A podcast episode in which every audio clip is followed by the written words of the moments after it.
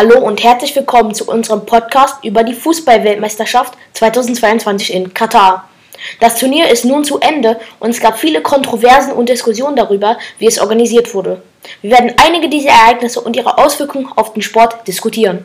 Lassen Sie uns zuerst über das Offensichtliche sprechen. Das Wetter. Die WM in Katar fand im Winter statt, um den extremen Sommertemperaturen in der Region auszuweichen. Trotzdem gab es immer noch Bedenken, dass die Hitze das Wohlbefinden der Spieler und Zuschauer beeinträchtigen könnte.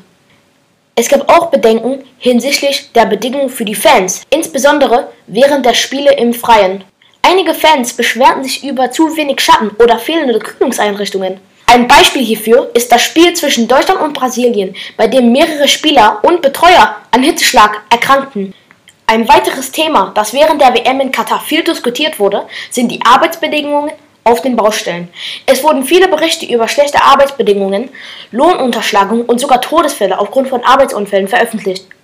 Obwohl die katarische Regierung Maßnahmen ergriffen hat, um die Arbeitsbedingungen zu verbessern, gibt es immer noch Bedenken hinsichtlich der langfristigen Auswirkungen auf die Arbeiter und deren Familie.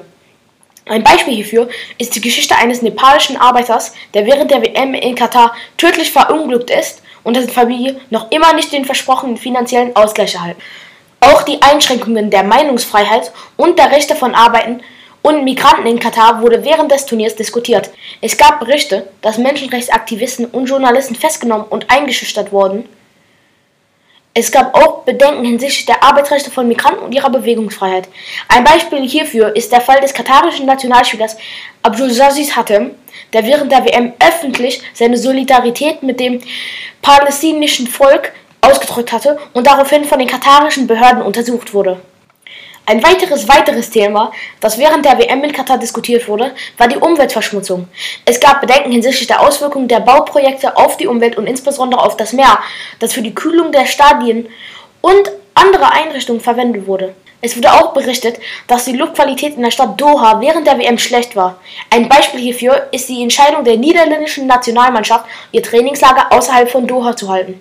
Eines der größten Themen, das die WM in Katar begleitet hat, war die Frage nach den Arbeitsbedingungen der Arbeiter, die die Infrastruktur des Turnieres gebaut haben. Es gab zahlreiche Berichte über schlechte Arbeitsbedingungen, Lohnunterschlagung und sogar Todesfälle aufgrund von Arbeitsunfällen. Die Regierung hat versprochen, die Arbeitsbedingungen zu verbessern und die Rechte der Arbeit zu respektieren. Aber viele Beobachter sind skeptisch, ob diese Verlängerung wirklich tatsächlich stattfinden wird. Ein krasses Thema, das während der WM in Katar aufkam, war die Diskriminierung von Frauen und LGBTQIA-Personen. Frauen durften zum Beispiel nicht alleine in bestimmten Bereichen des Stadions sitzen. Voll dumm. Und es gab Berichte über sexuelle Belästigung.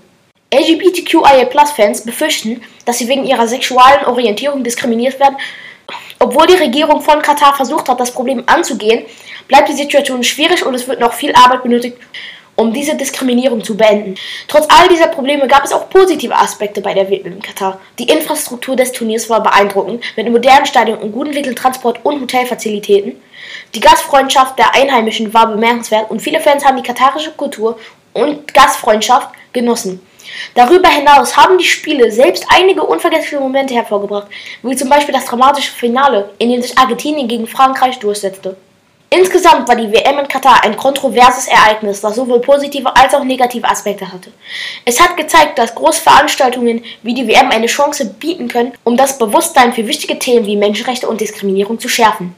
Es hat aber auch gezeigt, dass es noch viel Arbeit benötigt, um sicherzustellen, dass solche Veranstaltungen in Zukunft fair und gerecht ablaufen und dass die Rechte aller Beteiligten respektiert werden.